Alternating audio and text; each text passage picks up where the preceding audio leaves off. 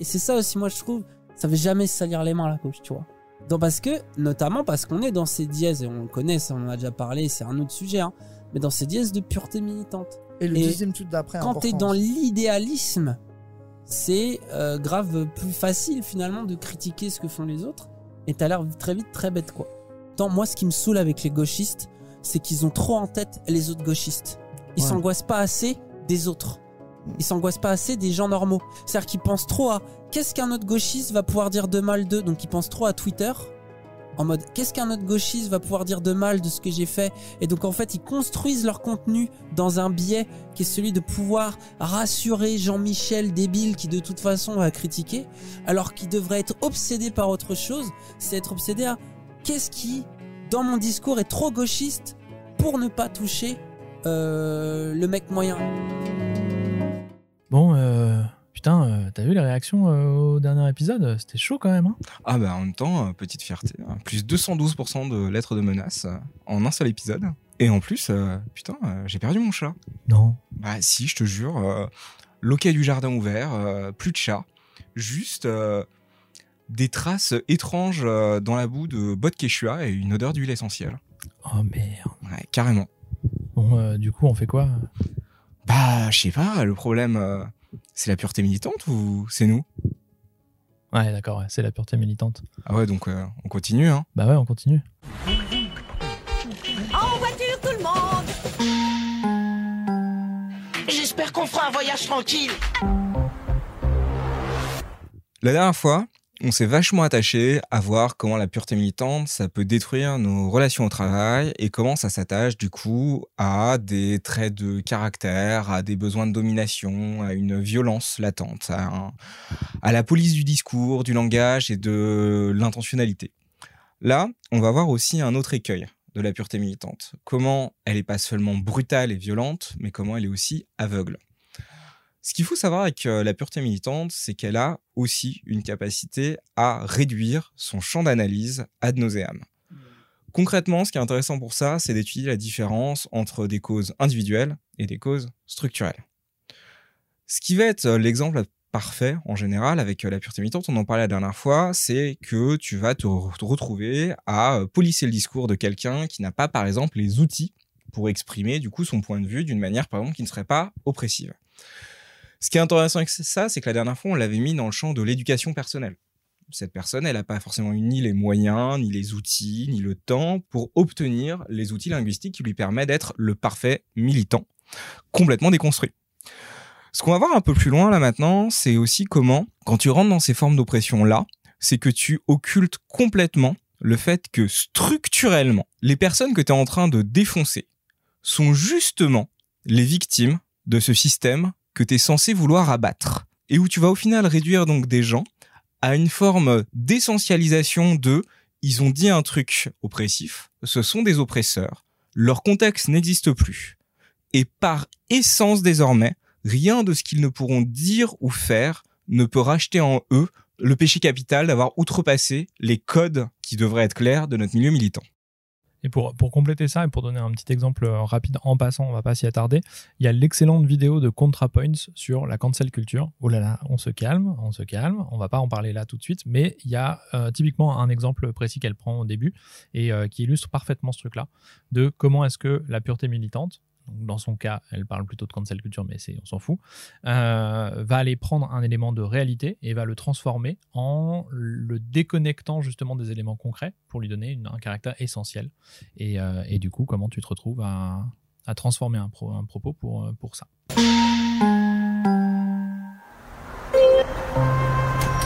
Deux connards dans un bibliobus. Dans le milieu militant, on a vraiment pris l'habitude de dire, et c'est vrai, et c'est important, qu'il faut laisser la parole aux concernés. Ouais. Que quand on est face à une situation, les gens qui sont concernés par ce problème, c'est-à-dire qui le vivent réellement en leur chair et en leur identité, par exemple une personne autiste, dès qu'on va commencer à parler du TSA, Ouais. évidemment, sa parole est précieuse. Elle doit être valorisée, et on doit surtout éviter de la silencier. Mhm. Jusque-là, ça paraît pas déconnant. Non, ouais, c'est ça.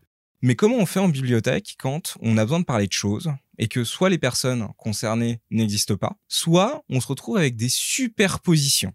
C'est-à-dire, la personne concernée n'est pas forcément au bon endroit pour parler du sujet en question, ou alors que la personne concernée, c'est pas forcément, euh, disons, ton token de validation de toutes les idées dès qu'on va commencer à parler de ce genre de soucis. Prenons un exemplaire, par exemple, le handicap en bibliothèque.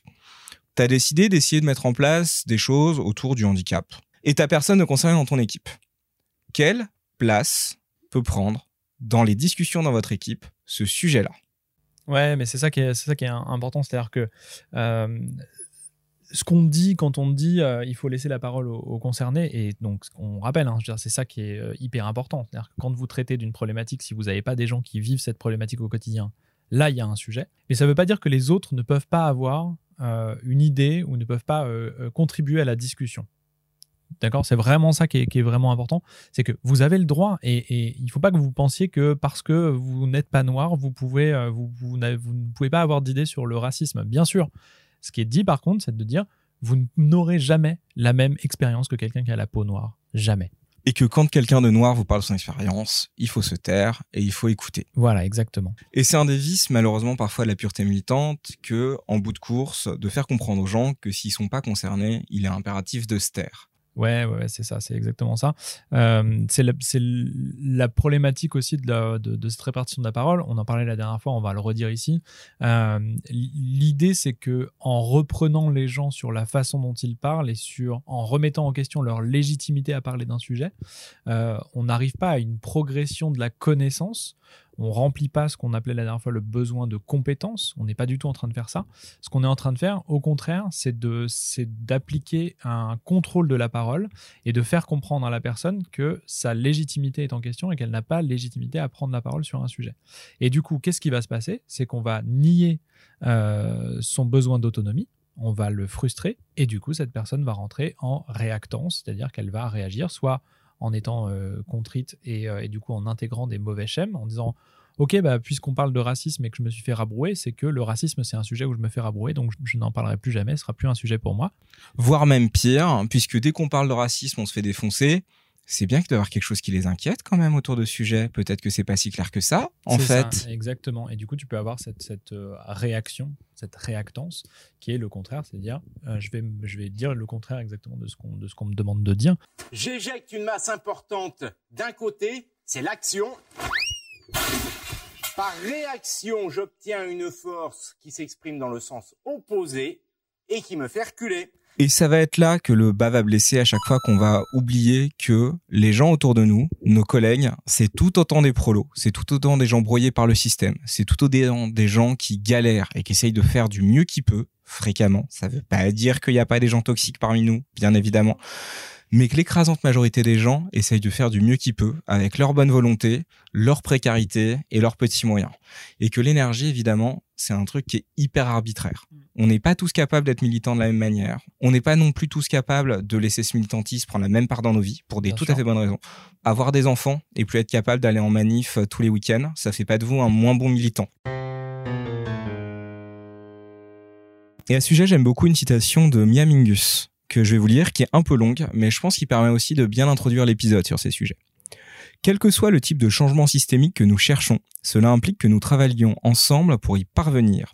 Et nous avons besoin d'avoir des relations suffisamment fortes pour tenir ensemble lorsque nous faisons face à des choses aussi puissantes que l'État, le complexe médical industriel, le système carcéral, la binarité de genre, l'Église, le système d'immigration, la machine de guerre ou encore le capitalisme global.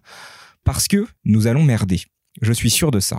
On ne peut pas avoir d'un côté une analyse super fine de la façon dont les systèmes d'oppression et de violence nous traversent et, de l'autre côté, attendre des personnes qu'elles agissent comme si elles ne vivaient pas dans ce monde-là.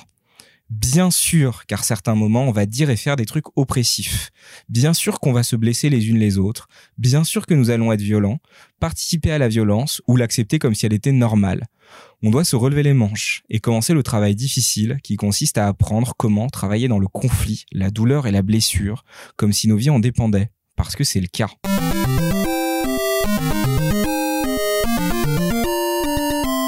Plein de choses à dire là-dessus. Pour dire rapidement, Mia Mingus, c'est une militante des États-Unis euh, qui travaille notamment autour euh, du handicap, de l'abolition des prisons, en toute simplicité, et qui a organisé énormément de communautés autour justement des questions du militantisme. Ça marche. Et ouais, donc plein de choses, plein de choses à dire à partir de là. Moi, ce que ça m'évoque euh, direct, euh, ça m'évoque euh, un épisode d'un podcast dont le nom m'échappe tout de suite, mais qu'on mettra en description.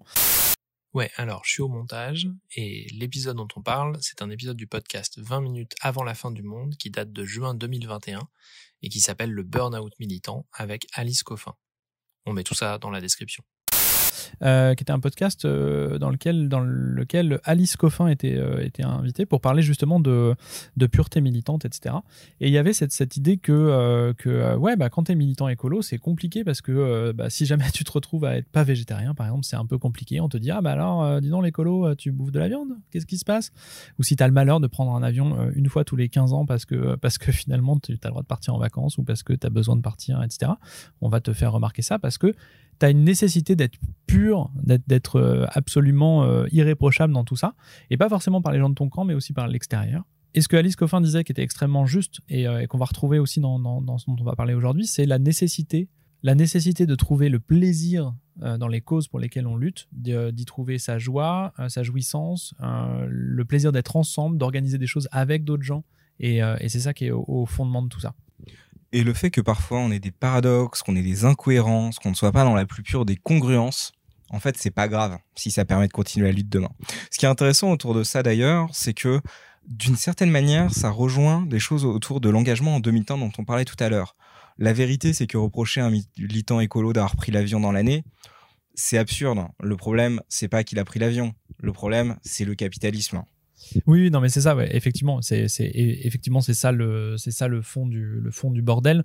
C'est que on va pas reprocher, euh, c'est ce qu'on disait aussi sur les petits gestes et tout ça. C'est-à-dire qu'il y a un moment, ça fait chier de, de, d'aller demander à des militants quelconques, euh, est-ce que tu pisses bien sous ta douche ou est-ce que tu coupes le wifi la nuit?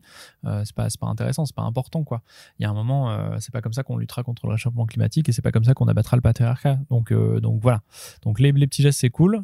Déporter la faute sur l'individu euh, c'est quand même euh, c'est la solution de facilité et c'est même pas la solution qui est efficace parce que bah, désolé hein, on l'a dit déjà dans il y a deux épisodes mais si tout le monde se met à pisser sous la douche euh, je vois pas trop le, le délire quoi. Bah, total, il continue de te pisser dessus, en fait, camarade. c'est une belle image Et ça rejoint en plus un autre truc autour de la pureté militante, qui est que le choix le plus éthique n'est pas forcément le choix le plus efficace. Et c'est un truc horrible à se dire, parfois.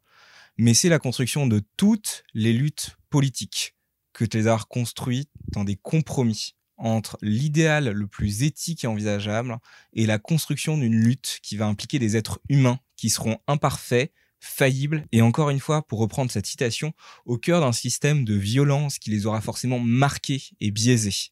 Ouais, carrément. Et ça offre une, très belle transition avec euh, un des textes dont on voudrait vous parler aujourd'hui, euh, qui est un texte de Joe Freeman, qui est une euh, activiste américaine qui a bossé pour le mouvement des droits civiques dans les années 60 et 70, euh, qui a bossé à l'origine aussi des luttes féministes, enfin dans, les luttes féministes dans les années 60-70, et qui est l'autrice de plusieurs textes qui sont hyper importants. Mais aujourd'hui, on va vous parler- d'un de ces textes qu'on a évoqué rapidement la dernière fois, qui qui s'appelle La tyrannie de l'absence de structure, qui a été euh, retraduit en euh, tyrannie de l'horizontalité. Euh, c'est un texte qui est hyper intéressant et hyper important, qui rejoint parfaitement ce que tu disais à l'instant. De quoi ça parle? Eh ben, ça parle du fait que, qu'on le veuille ou non, dans un groupe, dans un groupe militant en particulier, il y a des structures qui se mettent en place. Et le fait de, refuser ça, de se dire hey, on n'a pas de chef, euh, on est des vrais militants, nous on n'a pas de chef, on s'en fout, euh, tout est décidé euh, collectivement, etc. S'il n'y a pas de, vraies règles qui sont discutées ensemble, donc c'est ça les structures, c'est les règles de décision collective, c'est les règles de fonctionnement collectif, c'est pas ça qui va se passer, il va pas y avoir une absence de règles, l'horizontalité dont on parle dans la traduction elle va pas réellement exister. Ce qui va se passer, c'est qu'il va y avoir des règles cachées, des règles qui ne seront accessibles qu'à certains joueurs et joueuses. Euh, et donc, du coup, il y a des structures euh, invisibles qui vont se mettre en place, des structures qui sont liées à de la reconnaissance, à de l'appartenance, à des groupes euh, spécifiques. Et en fait, quand on creuse, qu'ils vont reprendre tous les codes, même dans les structures, par exemple, féministes radicales, de la vision patriarcale de la société, sur comment exercer de l'influence, avoir une grande gueule, parler plus fort que les autres, ne pas avoir peur de la confrontation. Ouais, tout à fait, c'est ça. Et, du coup, les exemples qu'elle prend dans, ce, dans cet article-là, c'est vraiment des exemples qui sont. Donc, le- le- l'article, il date de 72, de 1972. Donc, il a 50 ans. hein. donc, c'est pas non plus euh, la découverte de l'année. hein. Mais euh, ce qu'elle évoque donc dans, les groupes féministes, des années 70, il- c'est tout à fait euh, acceptable encore aujourd'hui. Elle dit, bah voilà, dans ces groupes féministes qui sont très locaux, où il n'y a pas de structure qui a été définie, c'est une structure informelle qui se passe. Et qu'est-ce qui se passe? Ben, On reproduit une partie des, des, schèmes des, de, domination qui existent à l'extérieur. C'est-à-dire que si tu es une femme mariée, tu as plus t'as plus d'accès au pouvoir et au temps de parole que si tu es une femme non mariée.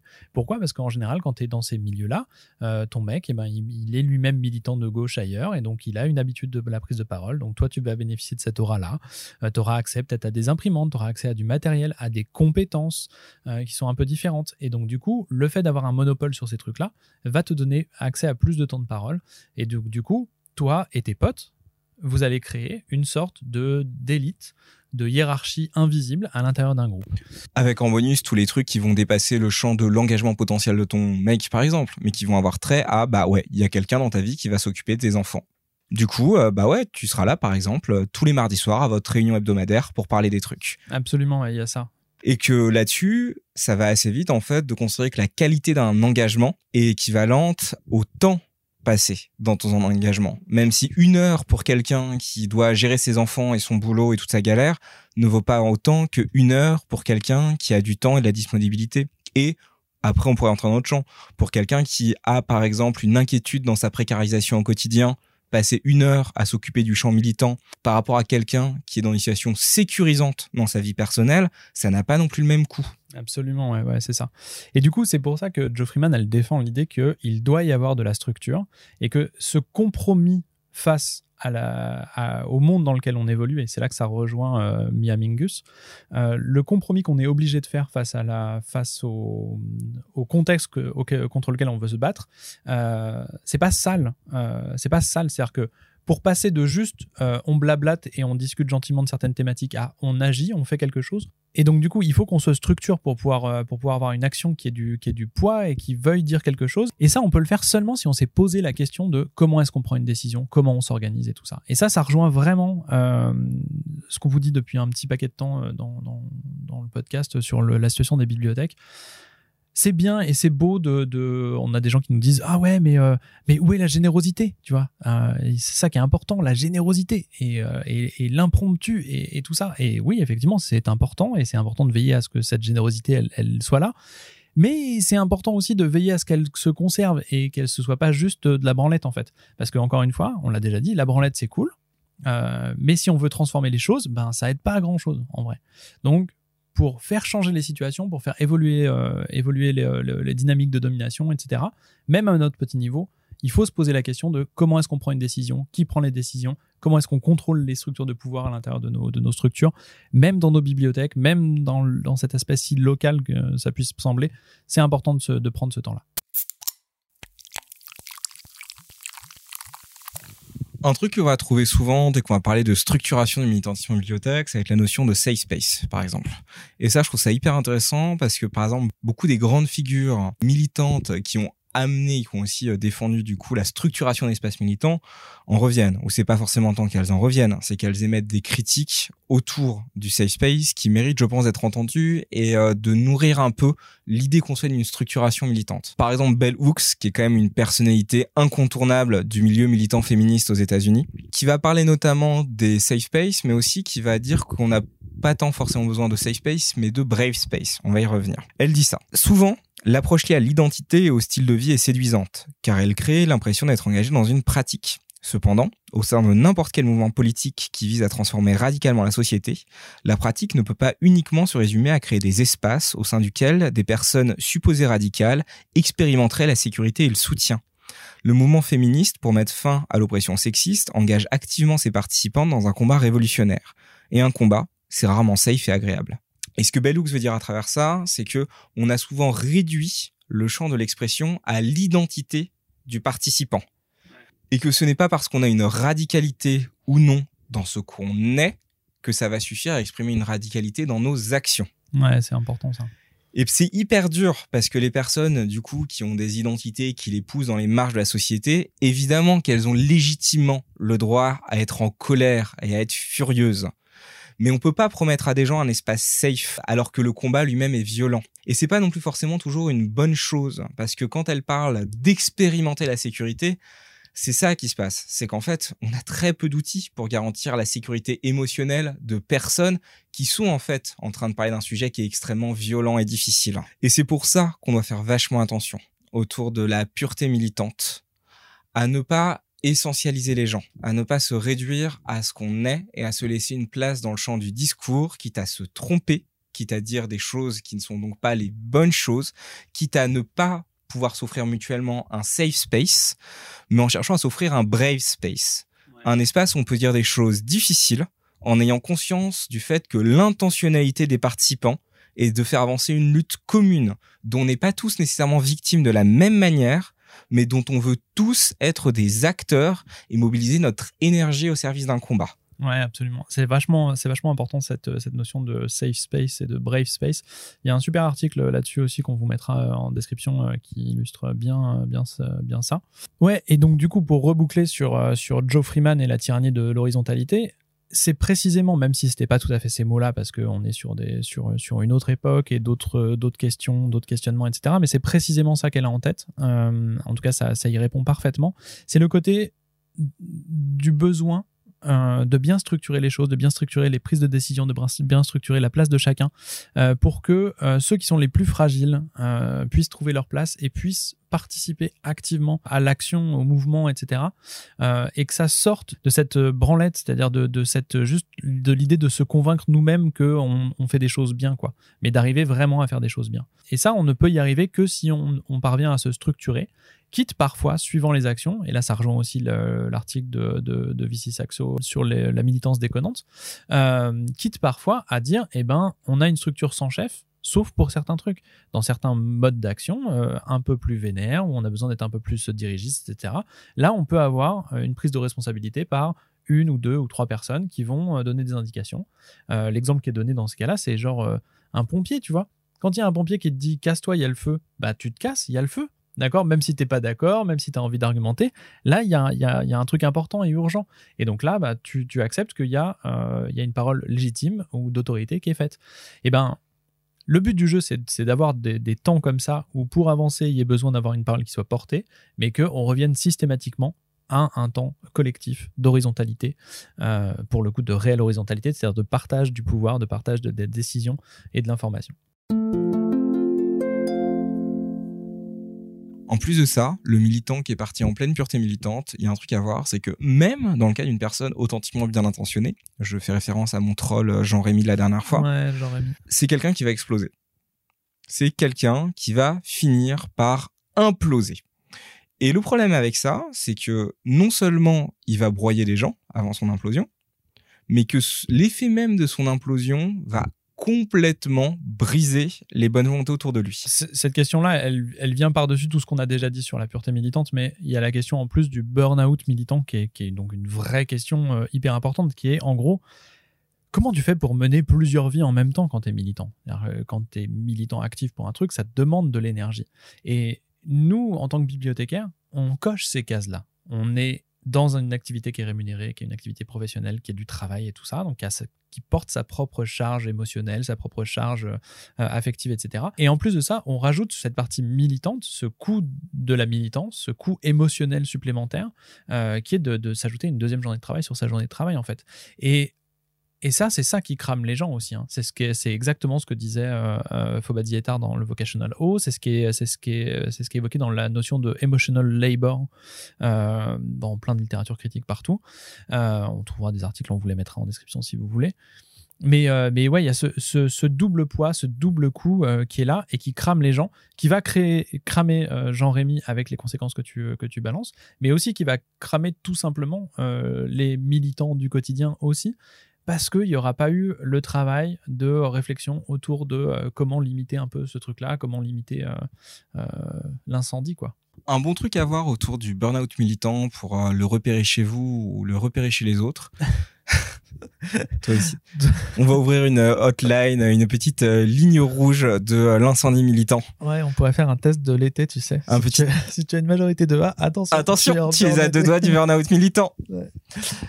Un petit test qui peut être assez intéressant pour voir à quel point euh, c'est en train de, de partir en vrille, c'est de voir dans vos choix de vie au quotidien l'utilisation de votre euh, temps et euh, l'enjeu que vous mettez derrière. Est-ce que vous donnez encore une place à votre plaisir? Est-ce qu'il y a encore vaguement un sentiment derrière tout ça que vous êtes en train de faire des choses aussi qui vous apportent de la joie et du bonheur? Ou est-ce que tout votre corps entier est tendu vers l'idée de la lutte? Parce que si vous en êtes là, si vous-même vous n'êtes plus capable de vous voir en tant qu'être humain, vous n'allez pas être capable de le voir chez les autres non plus. Ouais, ouais, c'est une idée. Bah, c'est l'idée de la joie qu'on évoquait tout à l'heure et qui était évoquée par euh, Alice Coffin. Euh, c'est une idée qui se retrouve assez régulièrement dans, pas mal de textes. Euh, elle est en conclusion de, l'article de, de Vici Saxo. Elle est en conclusion de l'article de Joe Freeman. Elle est présente partout chez Starhawk, dont, dont on parlera dans un prochain épisode. Mais, voilà, il y a cette idée vraiment de, de, à la fois de se ménager, mais, mais aussi de ne pas perdre de vue le sens des choses et ne pas perdre de vue le sens de sa propre vie. Euh, se dire que protéger son plaisir, c'est un truc important. Et que quand on en a fait le deuil, euh, on va comment de son propre plaisir, on va commencer à devenir intransigeant vis-à-vis de celui des autres. Ouais, c'est ça. Et c'est pour ça en fait que euh, se dire ouais mais euh, Jean-Rémy lui il a accepté de devenir un, un moine guerrier au service de la cause mais c'est pas grave il en faut non ça peut pas être pérenne hein, parce que. Jean-Rémy dans deux ans soudain il s'est mis à démonter tous les membres de votre collectif sur Twitter à cause euh, d'utilisation du terme euh, je ne sais quoi qui que tout le monde le déteste en fait Mhm. malheureusement parce qu'il est devenu absolument infect et que tout le monde a peur de parler à côté de lui Mm. et que vous avez réussi à transformer la force de Jean-Rémy, qui était potentiellement un militant vraiment qui pouvait amener des choses, en un épouvantail. Ouais, c'est ça. C'est ça, c'est ça qui est triste. Et, euh, et voilà, on en arrive au point un peu, un peu tristoun du podcast. Euh, Peut-être qu'il est temps de rajouter un peu de joie nous-mêmes, d'aller, d'aller chercher un peu de la joie dans une euh, jolie conclusion.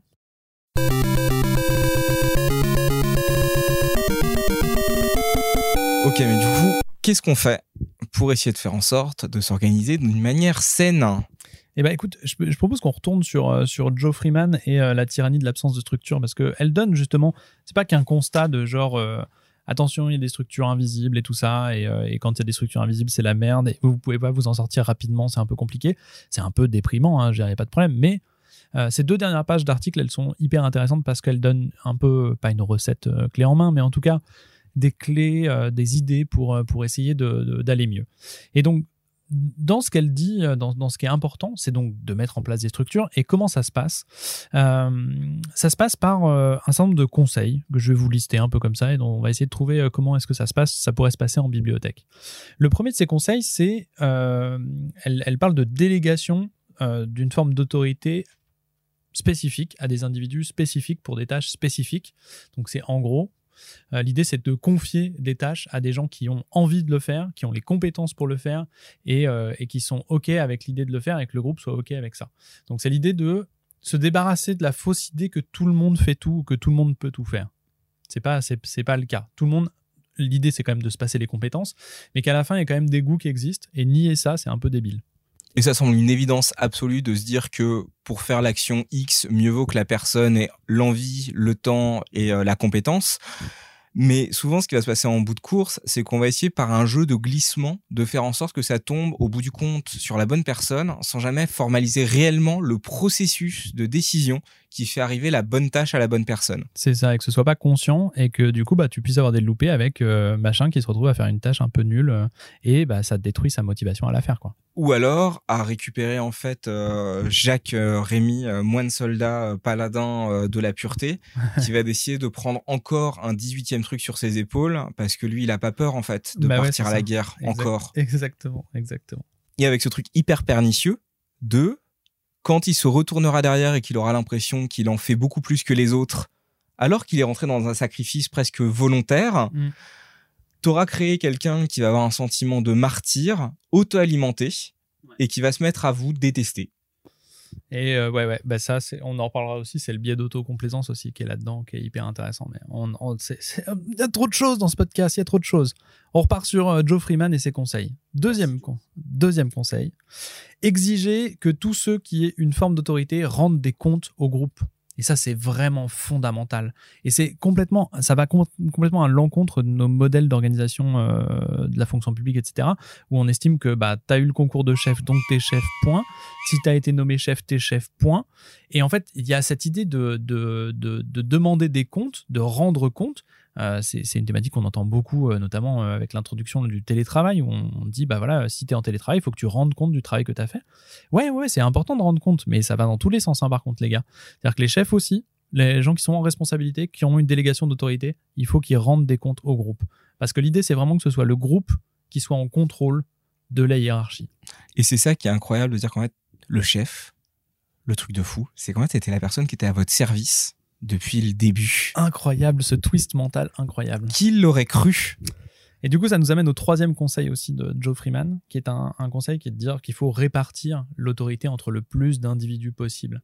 Plus tu vas avoir un seul chef, une seule personne qui va avoir de l'autorité dans ton groupe, que ce soit un groupe militant ou dans ton organigramme de bibliothèque, plus les décisions vont être prises par un petit groupe et plus tu vas avoir une reproduction d'élite avec des gens qui vont être en silo et qui vont ne jamais consulter les autres et qui vont se retrouver euh, à, faire les trucs euh, tout seuls. Alors que si tu élargis ce groupe-là, s'il y a de plus en plus de gens qui ont une petite partie d'autorité, eh ben, tu vas pouvoir avoir un dialogue qui sera beaucoup plus intéressant. Et c'est ce truc fascinant avec le fait de créer des contre-pouvoirs qui est qu'on va pas augmenter le niveau d'adversité en fait avec les contre-pouvoirs. On va pas créer un schéma, disons, de euh, bagarre permanente. Ce qu'on va créer par contre, c'est la conscience dans les gens qui prennent les décisions qu'ils doivent prendre en compte d'autres gens.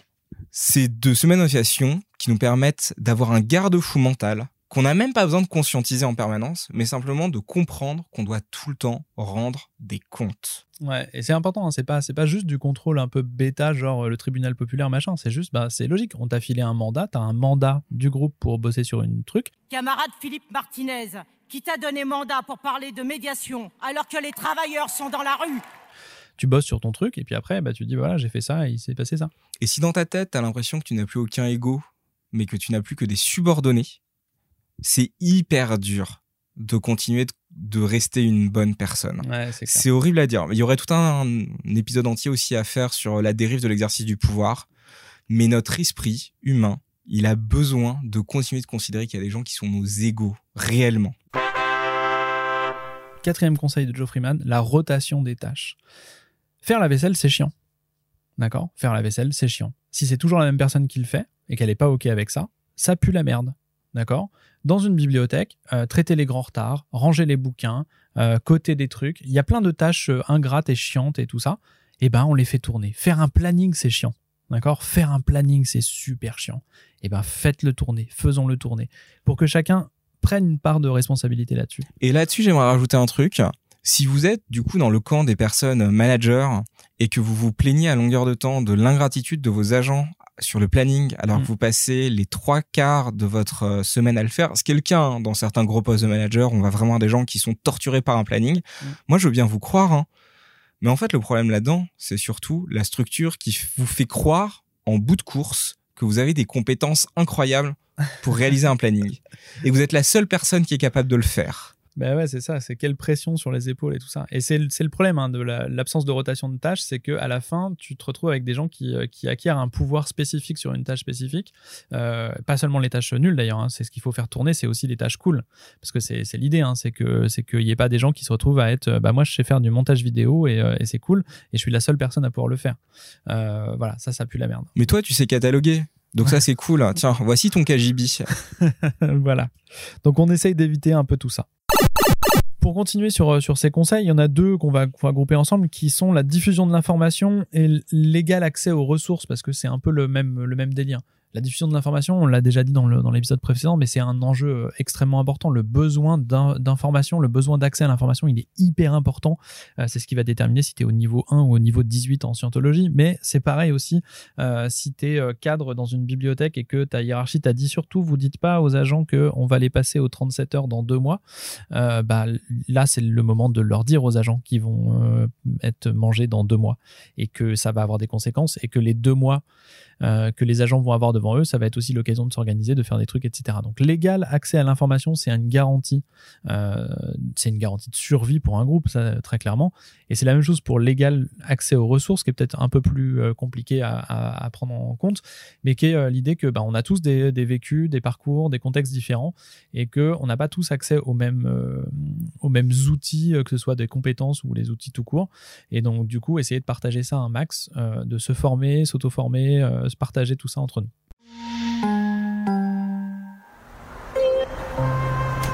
Et donc, à la fin, on va, on va reboucler sur cette idée parce que c'est l'idée qui est, qui est vraiment euh, fondamentale et qui ressort de tous les papiers qu'on a, dont, dont on vous a parlé. C'est l'idée de revenir à la joie, de revenir à ce que Vici Saxo euh, dénomme la motivation intrinsèque. C'est-à-dire pourquoi est-ce que tu fais les trucs, euh, pourquoi est-ce que tu te lèves le matin, qu'est-ce qui est agréable et qui fait que ça a du sens? Et ben c'est ça, c'est la joie.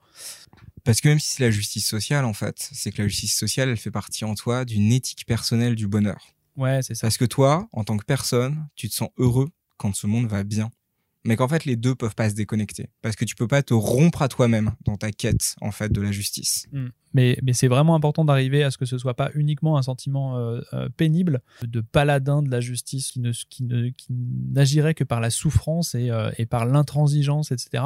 Et de, de, de reboucler sur le fait que ben c'est plutôt cool en fait de, de militer, de croire en des idées et d'essayer de, de, de faire un monde meilleur. Et être un martyr, ça vous rend plus légitime de rien. C'est horrible à dire, mais votre souffrance n'est ni une justification, ni un coup légitime, ni un passe-droit pour vos engagements militants. Votre souffrance, c'est la triste conséquence logique d'un système militant qui n'a pas forcément réussi à vous rattraper et de la perte de la joie. Mais c'est rien de plus que ça, malheureusement. Ouais, et tout ce que ça vous permettra, c'est éventuellement après de fonder un culte et puis après une religion.